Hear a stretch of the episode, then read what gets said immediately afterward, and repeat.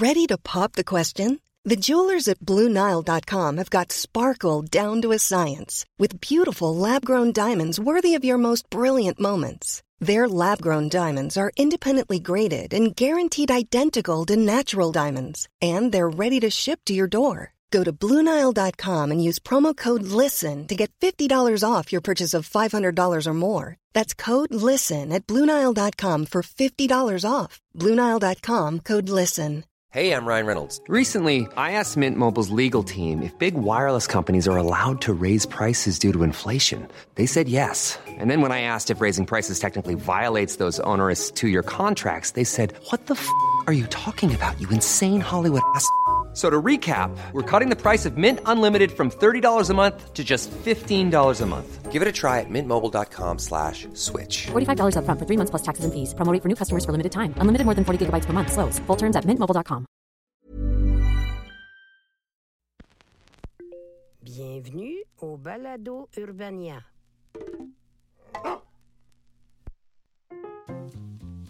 Bonjour, bonsoir, bon matin, bon solstice païen à danser autour du feu pour apaiser des dieux impies avec des pénis en serpent. C'est ça la magie du podcast, c'est que vous pouvez m'écouter quand vous voulez. Bref, bienvenue au pire moment de l'histoire avec Charles Beauchesne, le podcast historique où je vous relate le pire du pire du passé, et ce même si vous m'écoutez pas vraiment parce que vous êtes en train de frencher sur un sofa. Moi, je suis juste heureux de vous offrir ce moment-là.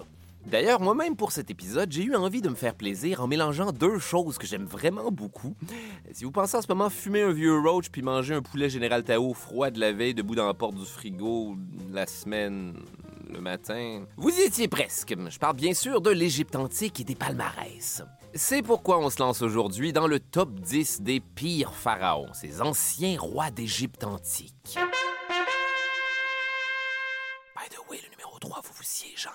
En plus, un top 10 est plus qu'approprié pour le sujet parce que l'égyptologie, c'est un mélange de plusieurs domaines d'études. Ben, L'archéologie, bien sûr, mais également la linguistique, l'anthropologie, l'histoire de l'art, puis un gros paquet d'affaires que si t'as la chance infinitésimale d'avoir de la job dans ce domaine-là, ça va être assurément un passeport pour une vie sans surprise ni argent.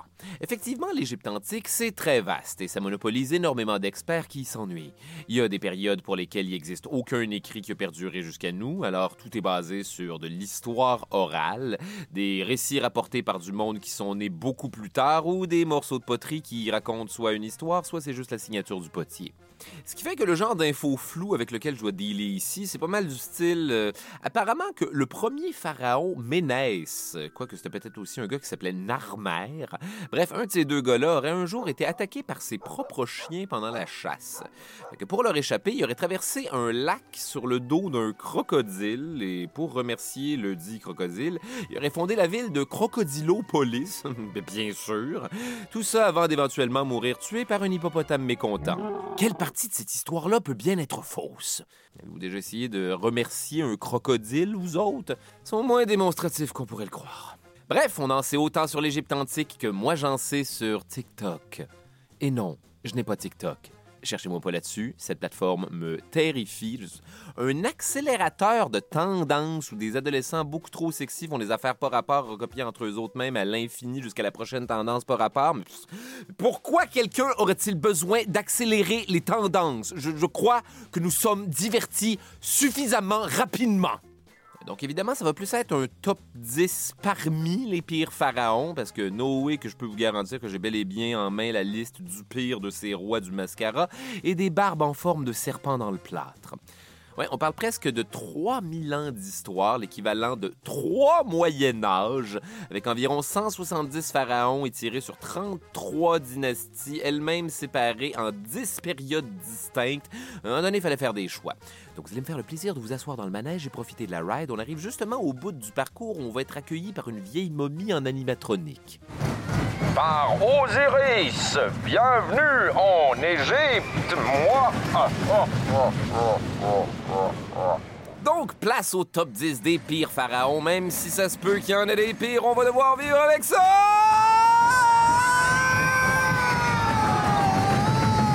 Tire les bras comme ça, c'est plus le fun!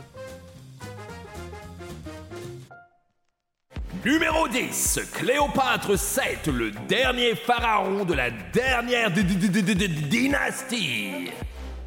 Bon, j'en entends déjà qui m'attendent dans le détour en me disant Hé, comment ça, Cléopâtre? C'est pas un cruel dirigeant d'Égypte? Qu'est-ce que c'est ça, cette affaire-là? Eh bien, même si personne pense vraiment que Cléopâtre a été un mauvais pharaon, à part peut-être les Romains qui trouvaient ça probablement gossant qu'une femme vienne leur dire quoi faire dans leur dynamique de statut de gars tout nu, Cléopâtre, c'est surtout la dernière pharaon. Donc, manifestement, les choses n'ont pas été en s'améliorant. Aussi, l'épisode risque d'être pas mal le seul sur l'Égypte, alors vous pouvez être certain que si je ne veux pas parler de Cléopâtre pendant tout, il y aurait des gens qui m'auraient attendu avec une proverbiale brique et un fanal. Ce qui m'amène d'ailleurs à me demander, c'est quoi au juste un fanal? C'est juste moi qui sais pas. Personnellement, j'imagine une espèce d'éventail pour le cul, mais qui aurait besoin de ça avec une brique? Cléopâtre est en fait Cléopâtre VII et le fait que ce soit la seule qu'on appelle Cléopâtre tout court confirme que les six premières ont été absolument inutiles sur le plan historique. Cléopâtre VII, c'est aussi la fille de Ptolémée XII qui, comme son nom l'indique, vient de la longue dynastie ptolémaïque. Il faut savoir que l'arrivée de Cléopâtre au pouvoir ne s'est pas faite de façon particulièrement fluide. D'abord, vous serez ravis d'apprendre qu'elle est mariée à son frère, Ptolémée XIII. L'épisode sur les pharaons risque de virer rapidement en territoire Game of Thrones, à l'époque où l'émission était edgy avec son inceste avant de devenir décevante avec ses dragons. Donc, niveau inceste, en effet, chez les pharaons, on se mariait souvent entre frères et sœurs afin de maintenir la pureté du sang royal. Un peu de la même manière qu'on s'est assuré de la pureté du sang des bulldogs français, puis aujourd'hui, écoutez-moi ces affaires-là respirer. En fait, comment ne pas les entendre? Euh, toutefois, dans le cas de Cléopâtre, il se peut aussi que ce soit simplement un mariage stratégique. En effet, les femmes de l'époque ne pouvaient pas nécessairement gouverner, mais en mariant un de leurs frères préalablement au pouvoir, elles devenaient reines consorts et pouvaient donc devenir aussi bossy qu'une grande sœur avec le contrôle de la télécommande. J'ai pas de grande sœur, mais à ce qui paraît, c'est des satanés pain-bêches. Mais il n'y a pas juste les grandes sœurs, les petites sœurs peuvent aussi être crissement féroces, et c'est justement le cas de la petite sœur de Cléopâtre, Arsinoé. De retour à deux enfants et un eunuque. Oh, Arsinoé, on dirait que ça me gosse vraiment que notre sœur Cléopâtre soit aussi puissante. Moi aussi, Ptolémée XIII. Je crois qu'il est temps de faire des jeux de coulisses louches et surtout de faire appel à notre arme secrète, l'eunuque Ganymède. Quelqu'un a parlé d'un eunuque? Eunuque Ganymède, que pensez-vous de chasser Cléopâtre pour la forcer à s'exiler en Syrie? Comme ça, on pourrait co-régner tout seul. Une chance que t'es là, eunuque Ganymède. Moi? Oh oh Non, c'est quoi un eunuque? Détail dark. Un eunuque, c'est un serviteur qui était généralement castré pour ne pas avoir de famille qui serait tenté d'aimer plus que la famille royale qui était obligée de servir. Heureusement que quelqu'un avait pensé à tout. Par contre, la co-régence d'Arsinoé et Ptolémée XIII ne durera pas si longtemps parce que Cléopâtre va se trouver un allié très puissant dans l'Empire romain, Jules César lui-même. Et on raconte que pour accéder à la chambre de César, Cléopâtre lui aurait fait livrer un tapis dans lequel elle se serait elle-même auto-enroulée. Ouch! Aïe aïe! Voyons donc! Ah Voyons, mais tu es arrivé, par Osiris Ave César, livraison de tapis nocturne.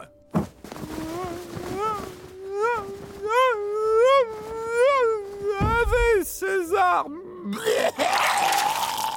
Par Jupiter, je n'ai jamais vu une femme aussi belle. César va être séduit et ne séduit pas qui veut le tout-puissant César. Il y a donc une question qui se pose, une question que tout le monde se pose depuis des siècles, voire des millénaires. Était chaude, Cléopâtre? J'aurais pu être un petit peu plus subtil avec la question, mais c'est vrai que l'apparence de Cléopâtre obsède certains historiens, les auteurs et les intellectuels depuis toujours. Et faites-moi confiance, c'est un dossier très très pressant. Rien de plus important que ça. Qui a tué Kennedy, on s'entorche. Évidemment, les bandes dessinées d'Astérix vous auront parlé de son nez, qu'elle aurait eu bien joli, mais selon certains égyptologues qui se sont basés sur les pièces de monnaie et les bustes attribués à Cléopâtre, on pense en fait qu'elle aurait eu un nez assez proéminent, typique de la dynastie ptolémaïque. Et les amateurs d'allitération pourraient même dire une pas pire patate ptolémaïque pour pif. Et maintenant, si vous le permettez, je vais essuyer mon écran de laptop. Aussi, si on suit aux écrits de plusieurs soldats et chroniqueurs romains, il semblerait que c'est surtout son charme et sa vivacité d'esprit qui titillaient les gens de l'époque. Donc, surprise, le plus grand atout de la plus belle reine d'Égypte, c'était sa personnalité. Ça serait-tu trop de cul d'être déçu?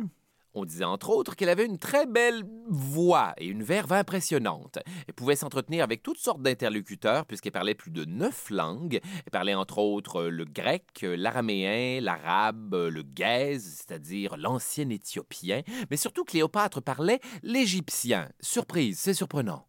Détail intéressant. À cause de leurs origines, la langue officielle de la cour ptolémaïque, c'était le grec. Cléopâtre est donc le premier pharaon à parler l'égyptien, la langue du peuple, en plus de 300 ans, ce qui est non négligeable et ça fait en sorte que le peuple égyptien l'apprécie beaucoup. Un peu de la même manière qu'au Québec, on apprécie quand YouTube parle français. Bonsoir, Montréal! Est-ce qu'il y a des appartements à louer chez vous? Mon Dieu, YouTube parle français, je le savais! Donc, quand elle revient dans la capitale d'Alexandrie en parlant égyptien à son peuple, avec Jules César en plus, le George Clooney de l'Antiquité, toi chose, disons qu'Arsinoé et Ptolémée XIII ont pris leur trou, et Ptolémée XIII se serait apparemment noyé en fuyant Alexandrie. Je reviendrai, Cléopâtre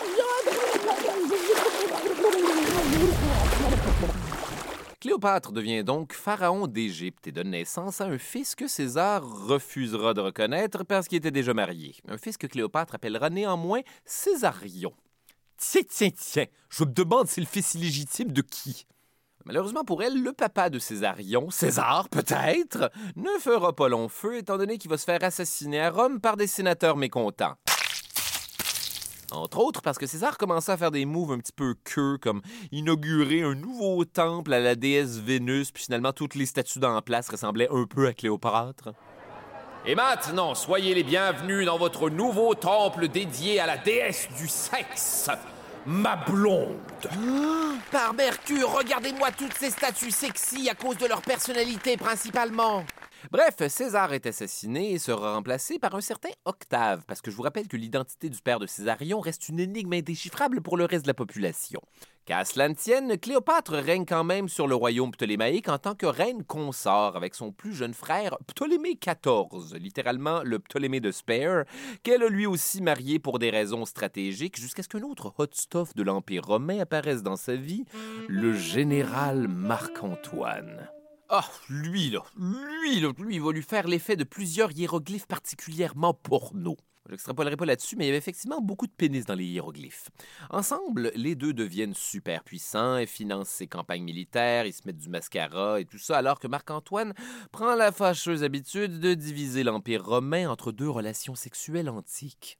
Marc-Antoine va néanmoins marier Octavie, la sœur d'Octave. Octavie et Octave. En tout cas, il manque juste Octaviel et tout le monde est représenté. Mais le cœur de Marc-Antoine appartient jamais à Cléopâtre, qui va souvent visiter, elle ainsi que leur marmaille, à qui il prévoit céder plusieurs parties de l'Empire romain, ce qui va effectivement déplaire aux Romains.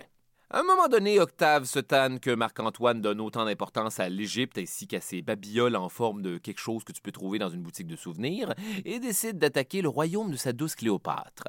L'Égypte va devenir une province romaine, puis là, sur le bout où les romans savons d'historiens romains nous ont appris que Marc-Antoine serait mort dans les bras de Cléopâtre après s'être tué lui-même et qu'ensuite celle-ci se serait elle-même suicidée en se laissant mordre un sein par un serpent. Mais il se peut aussi que ce ne soit tout simplement pas vrai également. Les gens aiment beaucoup cette histoire-là, entre autres parce que ça va donner une excuse à beaucoup d'artistes de la Renaissance pour peinturer des boobs.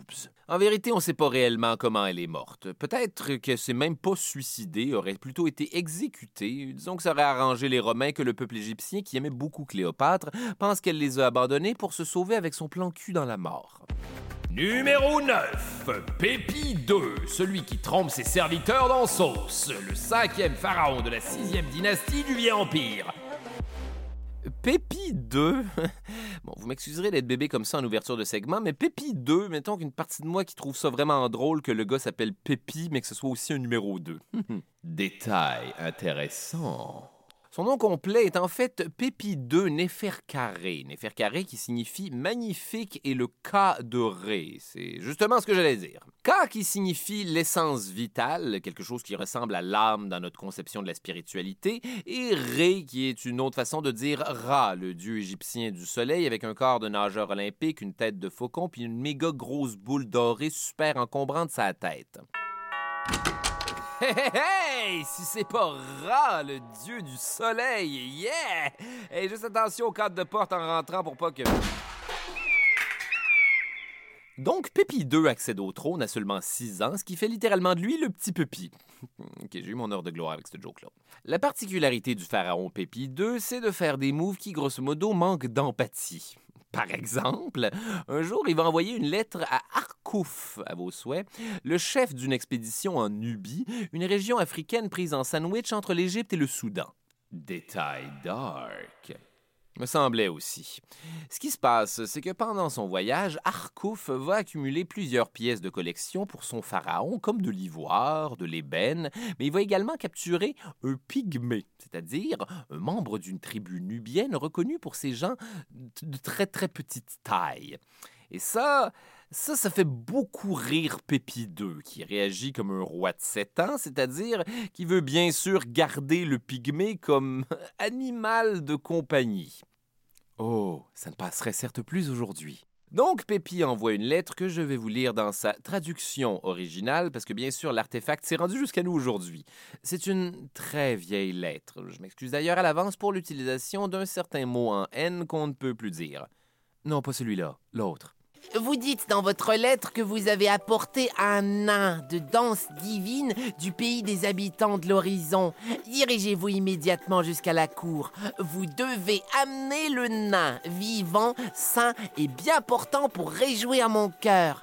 Lorsque le nain descendra avec vous dans le bateau, nommez des personnes de confiance qui seront aux côtés du nain de chaque côté du bateau et prenez garde qu'il ne tombe pas à l'eau. Quand il dort la nuit, désignez des personnes de confiance qui dormiront à côté du nain. Inspectez le nain dix fois par nuit parce que je désire voir ce nain plus que tous les produits du Sinaï et du Punt. Si vous arrivez à la cour et que le nain est encore avec vous, vivant et bien portant, vous serez couvert d'honneurs qui rejaillissent sur le fils de votre fils et pour toujours. Ouf, j'espère que le pygmée n'est pas mort en captivité, mais je pense que oui. Et ça ne s'est pas amélioré tant que ça avec l'âge. En vieillissant, Pépi aurait développé une propension à, comme qui dirait, manger sans arrêt. Euh, OK, ce projet. Et parallèlement, une haine des mouches qui s'en donnait probablement à cœur joie vu le nombre d'assiettes sales qui devaient traîner au gros soleil égyptien. Donc, pour régler son problème, Pépi aurait été un bien malin glouton sur celle-là, avec une solution, somme toute, euh, disons, créative, c'est-à-dire enduire un esclave de miel et le sacrer debout dans un coin de la pièce pour que lui attire les mouches comme une espèce de ruban adhésif anti-mouche de sous-sol de casa grecque. Question que le pharaon puisse continuer à manger 24 heures sur 24 sans jamais ralentir la cadence parce que c'était les mouches le problème dans cette équation-là. En fait, le pharaon trouve que c'est tellement une bonne idée qu'il va ordonner à l'avenir d'avoir un esclave au miel dans chaque pièce pour être sûr d'avoir la sainte paix peu importe la situation. Situation qui se résume souvent à manger, mais dans un endroit différent. En regardant les mouches se coller sur un gars tout nu, ce qui est juste un petit peu mieux que la plupart des soupers spectacles. Numéro 8, Menka le pharaon tellement bon qu'il en était mauvais, cinquième pharaon de la quatrième dynastie. On ne sait pas grand-chose sur Menkaure. Ouais, ça part en lion, ça. Détail intéressant. Comme pour beaucoup de pharaons, le peu qu'on connaît de Menkaure nous vient principalement d'Hérodote, ce célèbre philosophe que l'on décrit souvent comme le premier historien du monde, mais qui avait la fâcheuse habitude de vivre 2000 ans après. Fait que ça se peut donc que ces récits soient aussi fiables que si moi j'écrivais un livre sur quelqu'un qui a vécu il y a 2000 ans, genre Hérodote. Il faut donc prendre les faits comme quelqu'un qui fait attention à son sodium, c'est-à-dire avec un grain de sel. Selon certaines légendes rapportées par Hérodote, Menka aurait entretenu un amour quelque peu malsain envers sa fille et il y aurait euh, eu de l'inceste, comme on dit. Honteuse, la jeune femme se serait toujours, selon Hérodote, étranglée elle-même, ce qui veut probablement dire pendue, parce que s'étrangler soi-même, c'est plus quelque chose de sexuel, ce qui est justement la source du problème. Détail enrageant Même si l'anecdote se trouve dans ses écrits, Hérodote mentionne qu'il pense pas que c'est vraiment arrivé. Ah, Hérodote, fuck you, man! Ce qu'on sait avec certitude, c'est que le pharaon aurait bel et bien eu une fille qui, à peine sortie de l'adolescence, serait décédée. Qu'incapable de surmonter le chagrin, Menkaure aurait décidé de l'honorer en mettant son corps dans une statue de vache en bois, exposée à tous dans le grand hall royal. Et je sais pas, man, ça, me semble moins flatteur qu'initialement voulu. Ce qui se serait passé, c'est que peu de temps après cette tragédie, l'oracle de Buto aurait prédit qu'il restait juste six ans à vivre au pharaon Menkaure, qui va trouver que c'est carrément une injustice vu sa reluisante fiche statistique comme pharaon, excluant l'inceste, mettons. Donc Menkaure serait tout bonnement allé porter plainte à l'oracle, ce qui est soit quelque chose que personne ne savait qu'il pouvait faire, soit quelque chose qui donnait rien parce que c'est une prophétie. Fils de rat, je ne peux rien faire, c'est une prophétie, comme on dit. Comment ça Mon père et mon grand-père ont vécu super fucking vieux, alors que sous leur règne, l'Égypte a subi catastrophe après catastrophe, sans compter qu'ils ont ouvertement bafoué les dieux et surexploité la population pour faire des pyramides fucking vite. Je comprends, mais... Alors que moi, je suis pieux. J'ai ouvert les temples, j'ai réduit les restrictions envers les gens épuisés par la pauvreté. Ils peuvent maintenant aller travailler dans leurs champs et offrir des sacrifices aux dieux.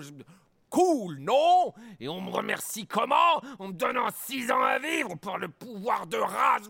Allez vous faire foutre. Oui, bah, c'est que selon le dossier, ça dit ici que l'Égypte est censée endurer des calamités pendant 150 ans. Donc, étant euh, un papyre pharaon, vous avez comme nuit aux dieux dans leur plan de nous faire subir des calamités.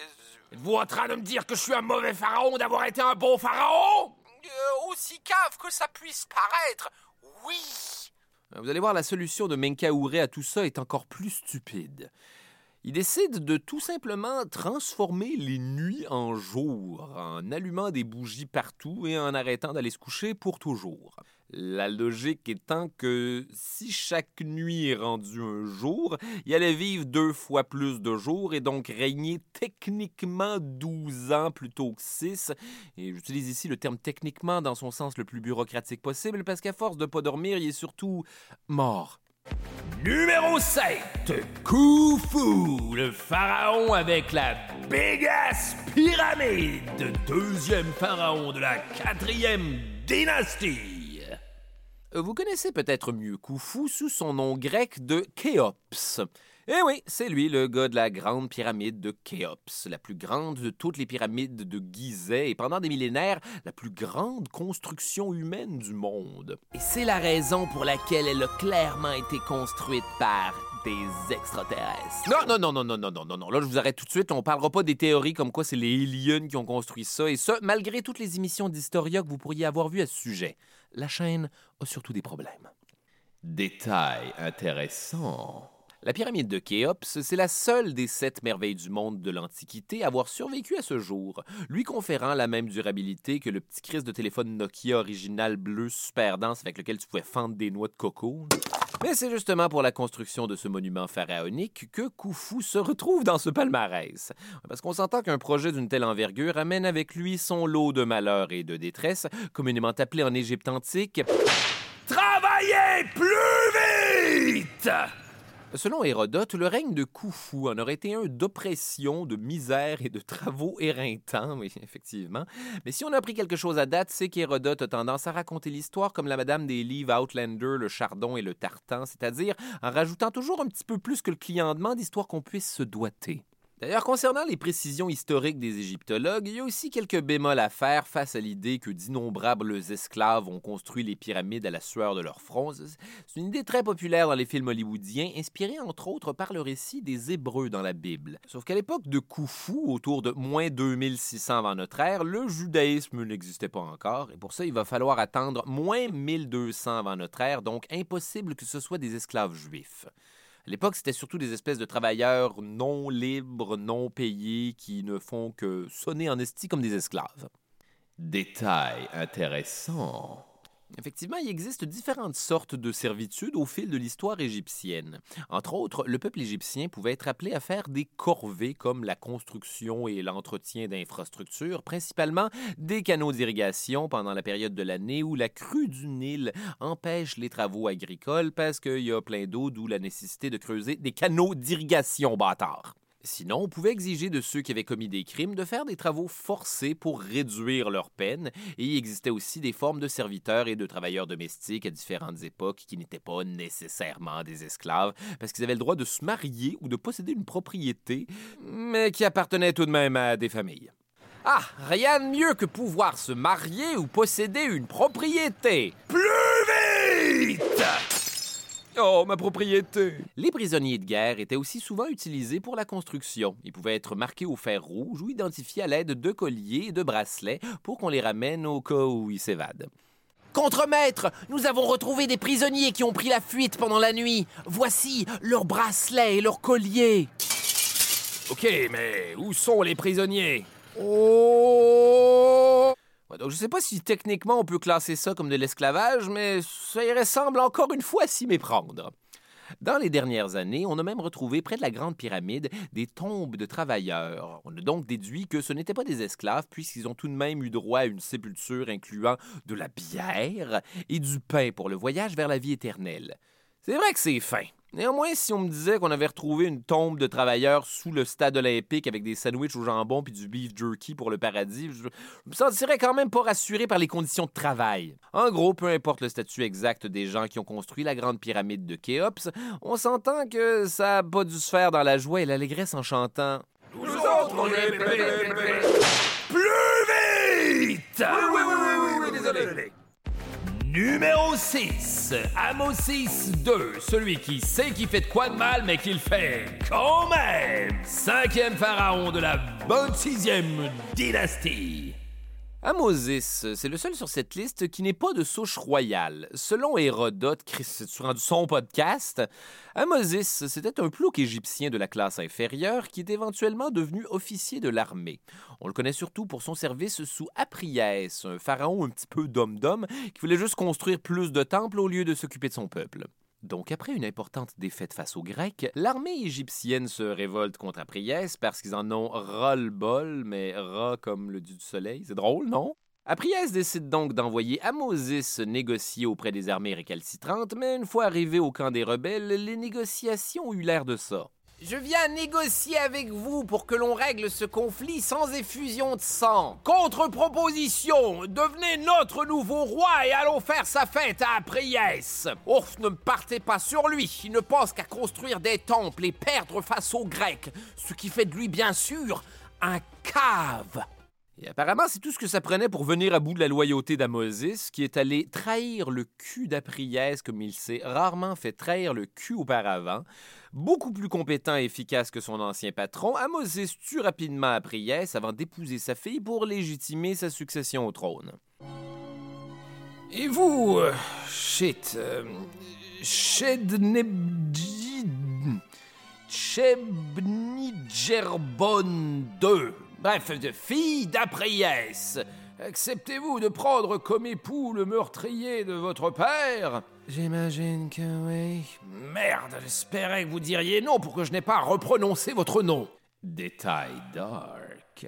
Amosis ne sera jamais capable de se pardonner d'avoir trahi son pharaon et ça lui pèsera vraiment beaucoup pour un gars qui s'est reviré de bord aussi vite. Donc il va se mettre à visiter tous les oracles du pays pour leur demander s'il était aux yeux des dieux innocent ou coupable. Ce quoi bien sûr les oracles lui répondent qu'il est innocent pour éviter les fâcheuses conséquences relatives à faire faire trop d'introspection à un pharaon.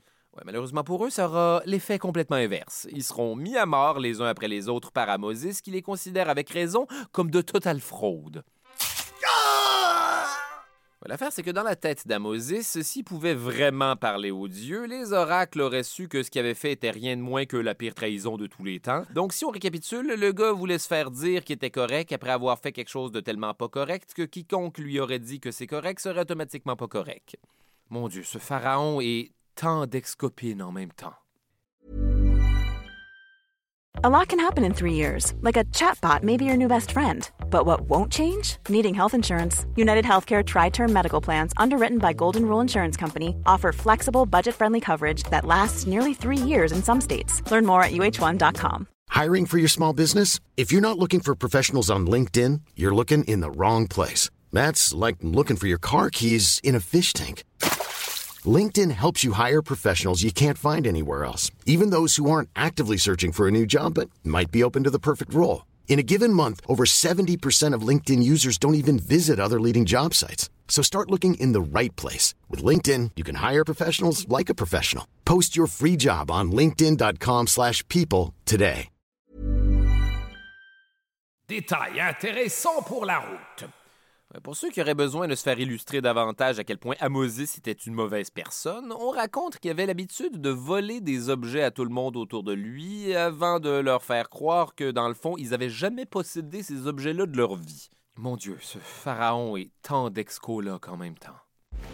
Numéro 5, Samétique 3, l'ami des animaux, sixième pharaon de la 26e dynastie.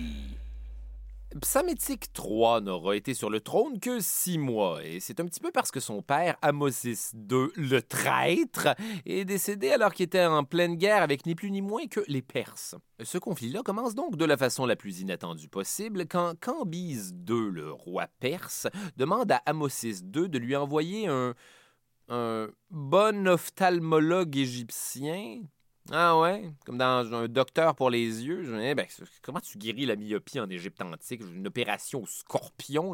Excusez, peut-être de très bons ophtalmologues aussi. Détail intéressant.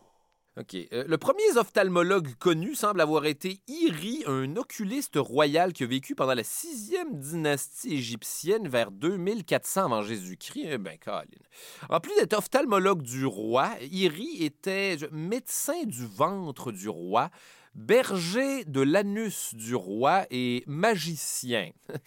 toutes des choses dont j'aurais vraiment besoin immédiatement, parce que faites-moi confiance, impossible de manger des ramen trop épicés à 36 ans sans avoir besoin de puissante magie anale.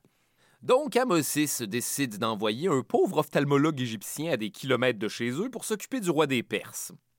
Détail roman savon.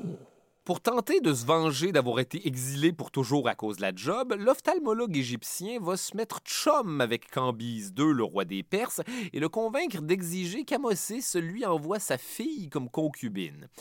Fin finot, Amosis va lui envoyer Nietis, une fille qui a juste pas rapport en se disant que personne fera la différence puisqu'on vit à cette merveilleuse époque où il n'y a pas de photos, alors tout le monde pourrait être n'importe qui. Malheureusement, le roi des Perses se rend compte excessivement rapidement de la supercherie parce que Nietis va lui dire Bonjour, en passant, je suis une fille qui n'a pas rapport. Oh, je me disais bien aussi que vous ne ressembliez pas du tout à cette fille que je n'ai jamais vue.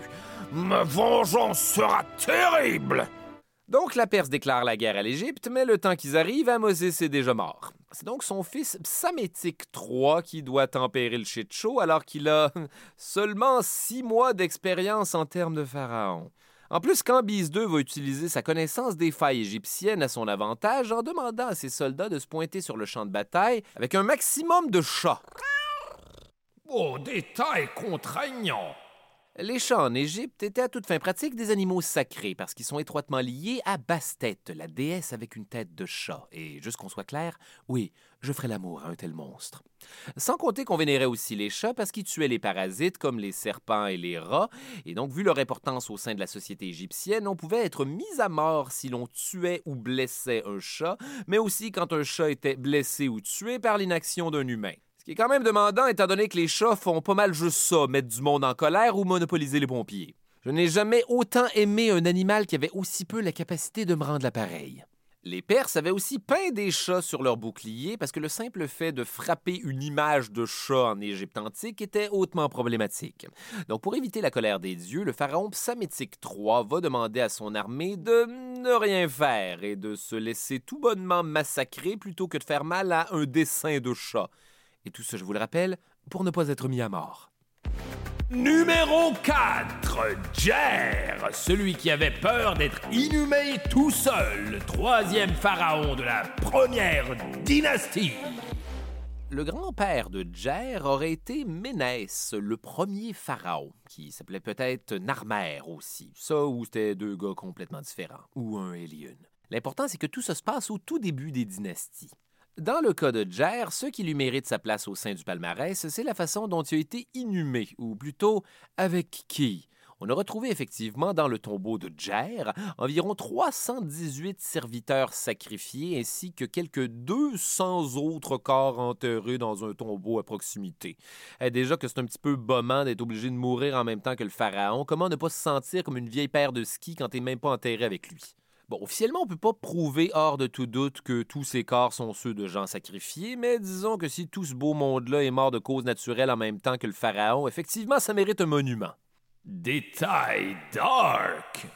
En fait, les sacrifices de serviteurs dans l'Égypte antique étaient une pratique courante, surtout lors de la première dynastie. Même le père de Djer, un certain pharaon Aha, Aha! avait environ 35 corps sacrifiés autour de sa tombe. Aha!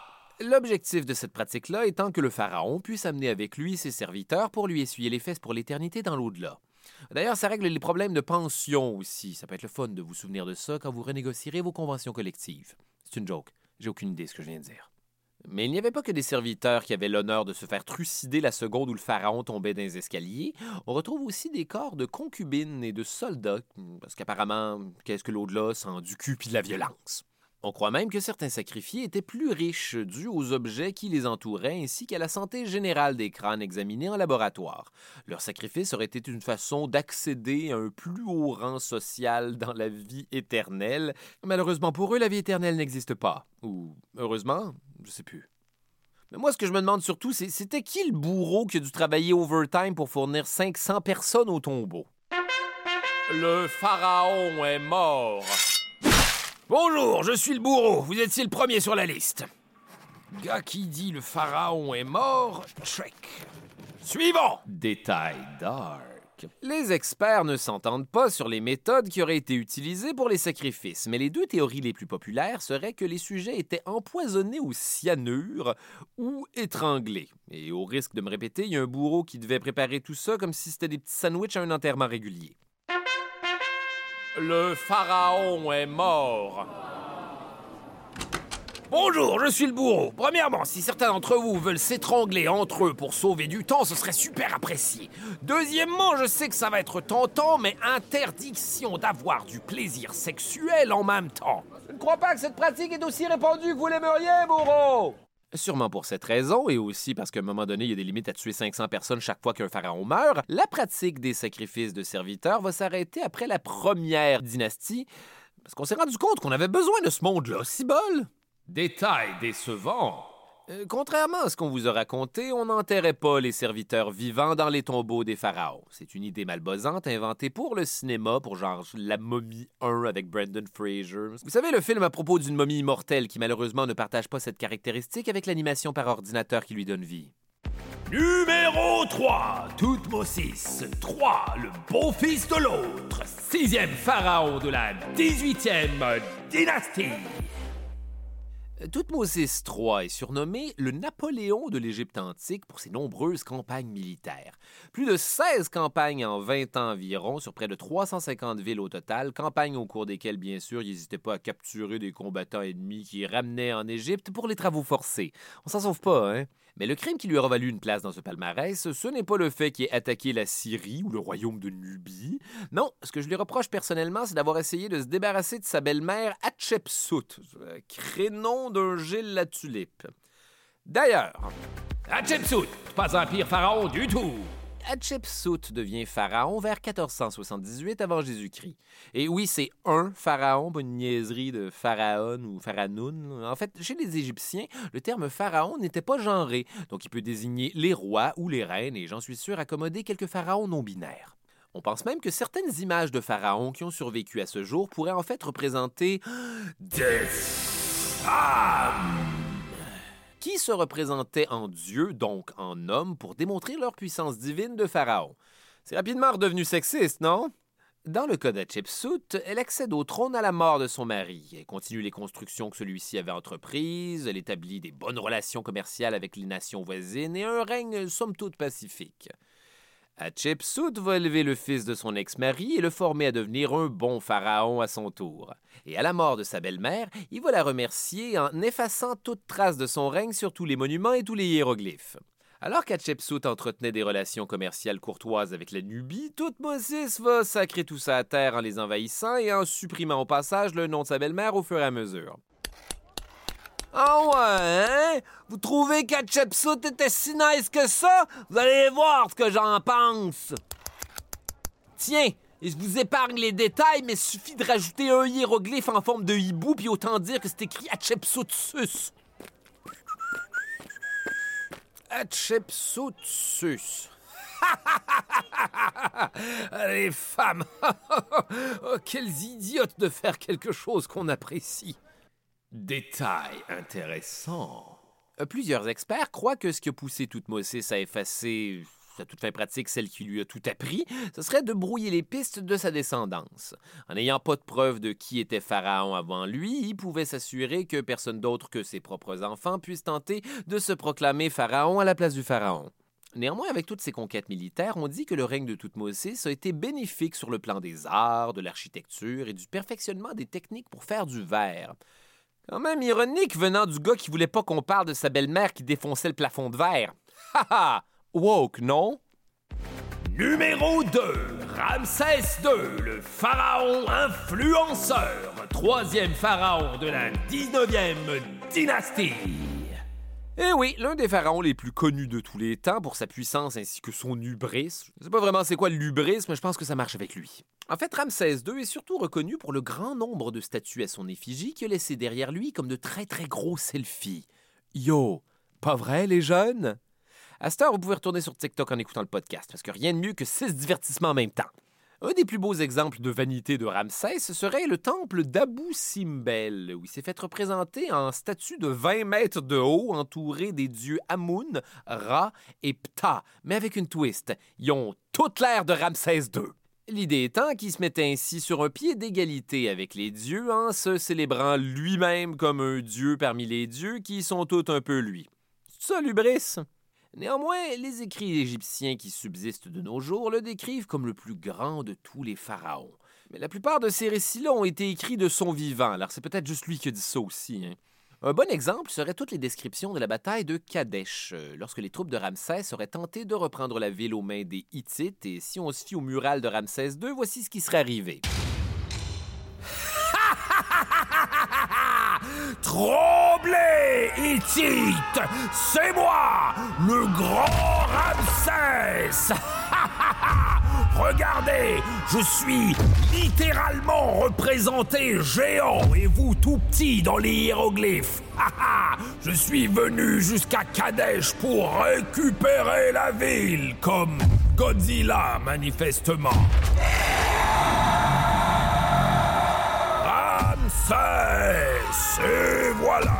C'est exactement comme ça que ça s'est passé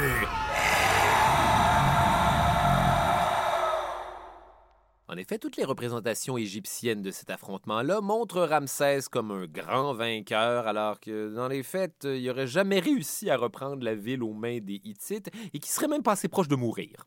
Une autre raison pour laquelle, selon les hiéroglyphes de Ramsès, il aurait été un des plus grands pharaons, c'est que Ramsès modifiait les hiéroglyphes. nice. En fait, la plupart des hiéroglyphes d'autres pharaons avant lui étaient inscrits au mur en relief. Alors, il suffisait de deux, trois petits coups d'outils pour arracher ou modifier un caractère et finalement raconter des histoires d'incontinence à propos d'un autre pharaon. Alors que lui, quand venait le temps de décrire ses histoires sur les murs des temples, il les faisait graver très très profond dans le roc pour que personne puisse modifier ses hiéroglyphes. Bel et bien être le pire pour être le meilleur. Ramsès a même fait construire un musée à son nom, le Ramsesseum, centré sur sa vie et ses accomplissements pour faire changement. Écoutez, s'il y avait eu un audio guide, ça aurait été lui qui l'aurait fait. Alors on peut me voir ici en train d'avoir l'air super cool après une bataille. Ah, et ici, ça c'est moi qui est super cool avec mon harem de femmes excessivement canon. Et là-bas, c'est moi qui ai l'air super cool en me masturbant dans le Nil pour le garder fertile. Ça a l'air d'une joke, mais je faisais constamment ça. Les plus vieux parmi vous se rappelleront aussi qu'il y avait une marque de condom au nom de Ramsès qui venait dans des espèces de boîtes en métal. On pourrait croire que le concept, c'est que le condom avait son propre sarcophage, mais c'est peut-être aussi parce que Ramsès II aurait eu plus de 200 enfants avec plus de 100 femmes différentes. Donc peut-être que les condoms Ramsès, c'est dans le sens de un condom Ramsès? Une autre raison qui pourrait justifier que Ramsès II se retrouve sur ce palmarès, c'est aussi qu'on suspecte que c'est de ce pharaon-là qu'on parle dans l'Ancien Testament. Celui que Moïse affronte pour libérer le peuple hébreu, puis là, Dieu envoie des sauterelles puis des grenouilles. Parce que bien sûr, le gars qui se représentait sur des statues géantes avait peur des bebites. Oh, Par Anubis, on aurait pu croire que les grenouilles auraient mangé les sauterelles, mais non Elles ont uni leurs forces pour me faire chier, et maintenant impossible de s'asseoir en Égypte Mais libérez les Hébreux, bon sang Ouais, non, je niaise pas l'affaire avec les grenouilles dans la Bible, c'est juste qu'il y en avait tellement qu'elles occupaient toutes les surfaces et c'était peu pratique.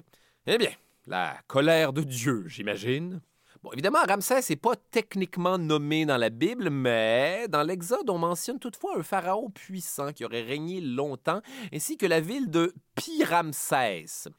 Et devinez qui a donné son propre nom à la capitale. finalement, je sais 100% c'est quoi, Lubris?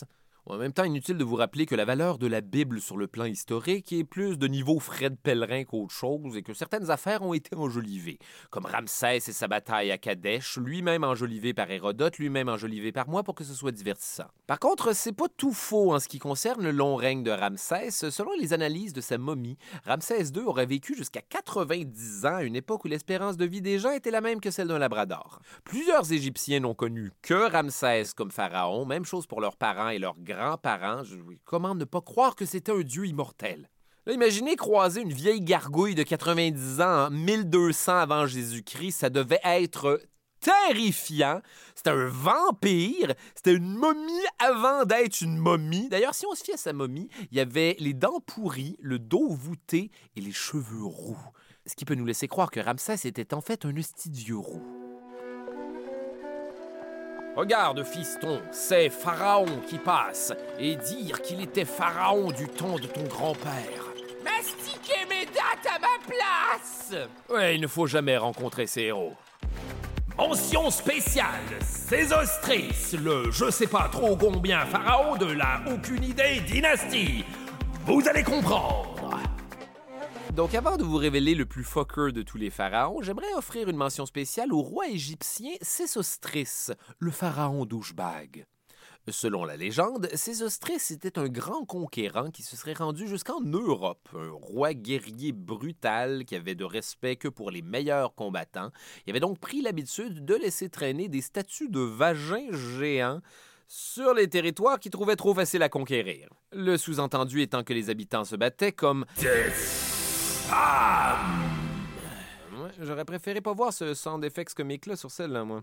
Bref, la mentalité d'un joueur de Halo qui fait faire des squats à son personnage dans la face du tien quand t'es mort pour simuler qu'il met ses couilles dans ta bouche. Bonne chance avec ce référent-là, public de Radio-Canada. Et à l'inverse, il laissait de grosses statues de pénis quand il considérait avoir croisé des adversaires à sa mesure. Fait que personne n'était vraiment gagnant, finalement. Détail intéressant. L'affaire, c'est qu'on est aujourd'hui pas mal certain que ces sostris n'a jamais existé. Comme pas mal tous les autres pharaons, ce qu'on sait de lui nous vient essentiellement d'Hérodote, cet auteur de fanfiction, et les historiens modernes s'entendent pour dire que Sésostris ce serait un genre de personnage composite créé par Hérodote qui rassemble les bouts les plus badass de plusieurs pharaons, dont deux doudes qui s'appellent aussi Sésostris, Séti I, Sheshonk I, Ramsès II et probablement deux trois doudes en chest avec une face de scarabée qui roule une boule de merde en forme de soleil. Numéro 1, Akhenaton, le pharaon hérétique, neuvième pharaon de la 18e dynastie. Avant de commencer, il faut savoir qu'Akhenaton n'a pas toujours été Akhenaton et qu'avant de s'appeler Akhenaton, il y avait un autre nom qu'Akhenaton. Excellent travail de synthèse. Il a d'abord pris le trône sous le nom d'Amenhotep IV, fils d'Amenhotep III, gros fan d'ordre chronologique, qui a régné sur une des périodes les plus florissantes de l'Égypte. Détail intéressant. Amenhotep signifie Amon est satisfait. Et juste moi qui trouve que ça sonne pas super enthousiaste. On dirait que le sous-texte, c'est Amon trouve ça juste correct, mais il avait pas envie du trouble que ce serait de le verbaliser. Fait que ça va être ça. Détail intéressant dans un détail intéressant. Amon est un dieu particulièrement important à cette période de l'Égypte antique. Il aurait commencé sa carrière comme dieu local mineur qu'on appelait le caché ou l'inconnaissable.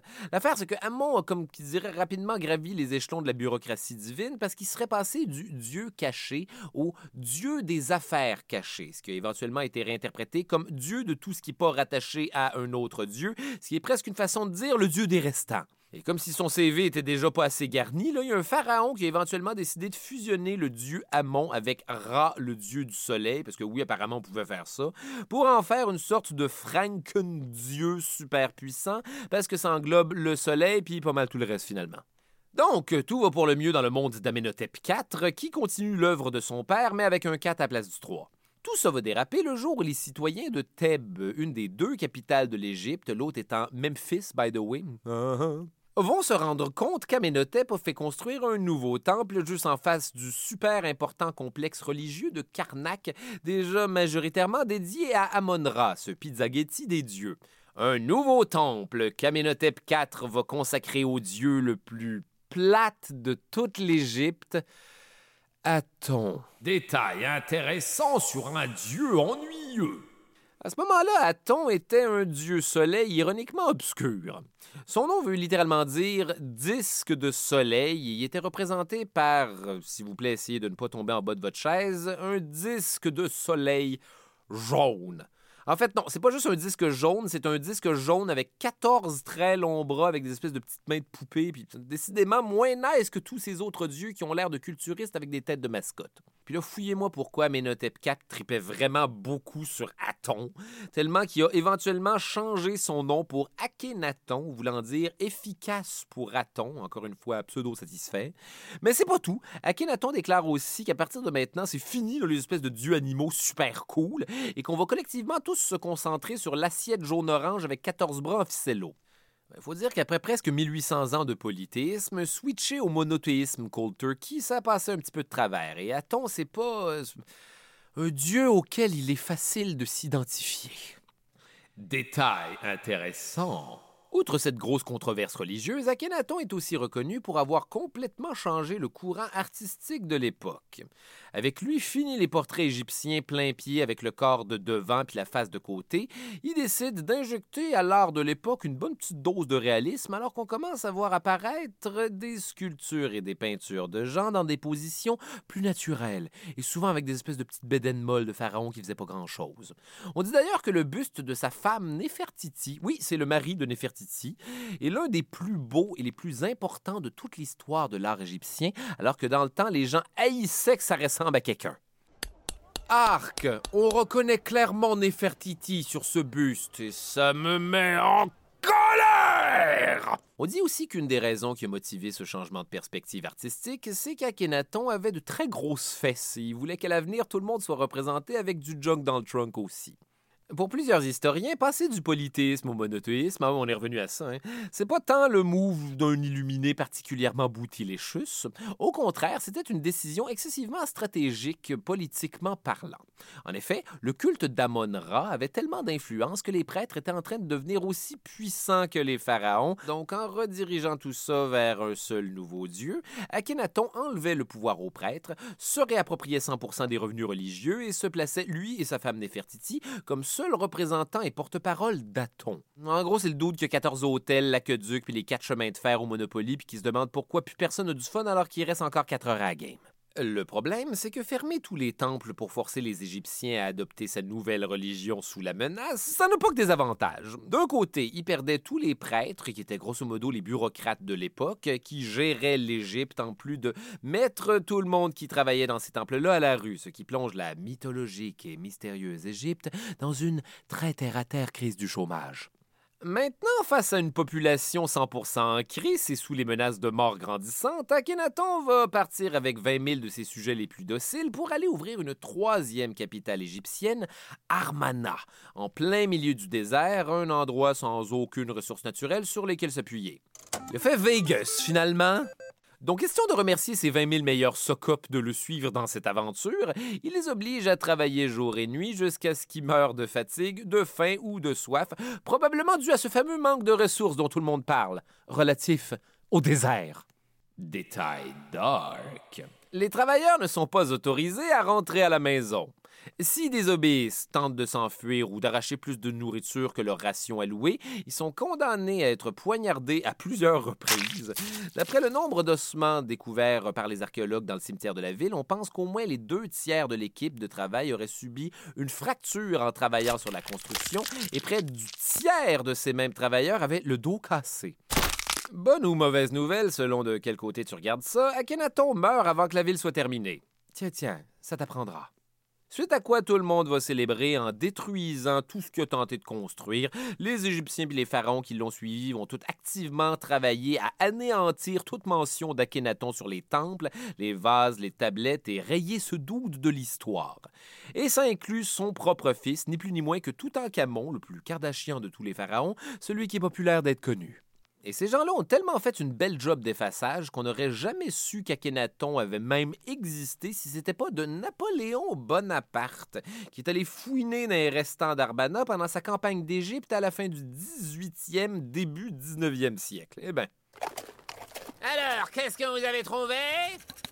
Euh, beaucoup de squelettes mal en point, en plus d'une impressionnante collection de pantalons de pyjama écrits Juicy sur les fesses. Le fin mot de l'histoire avec un grand H.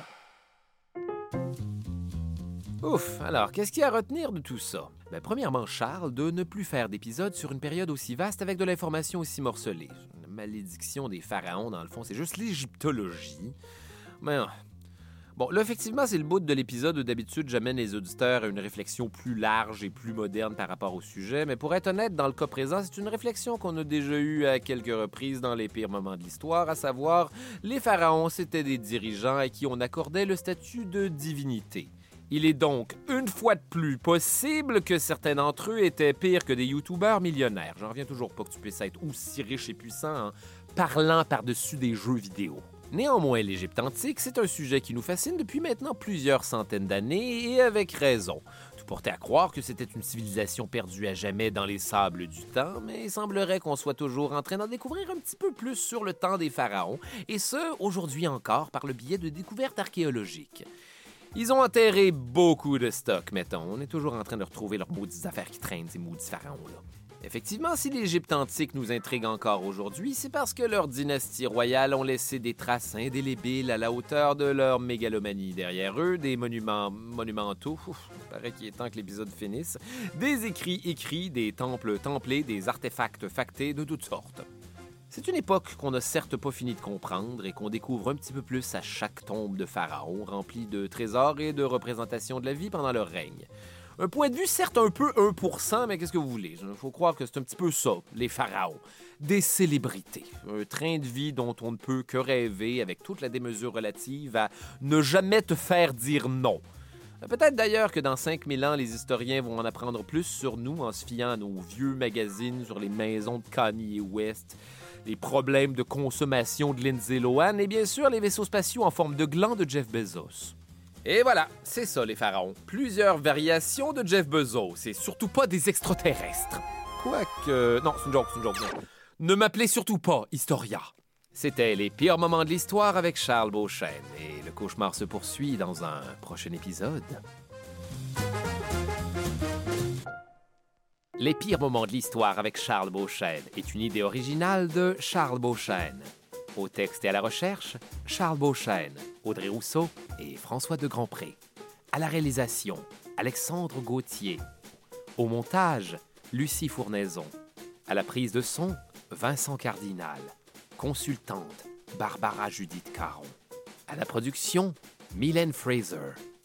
Producteur exécutif, Raphaël Huismans et Philippe Lamar.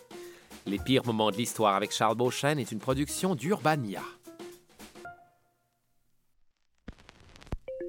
Vous venez d'écouter un podcast Urbania. Ah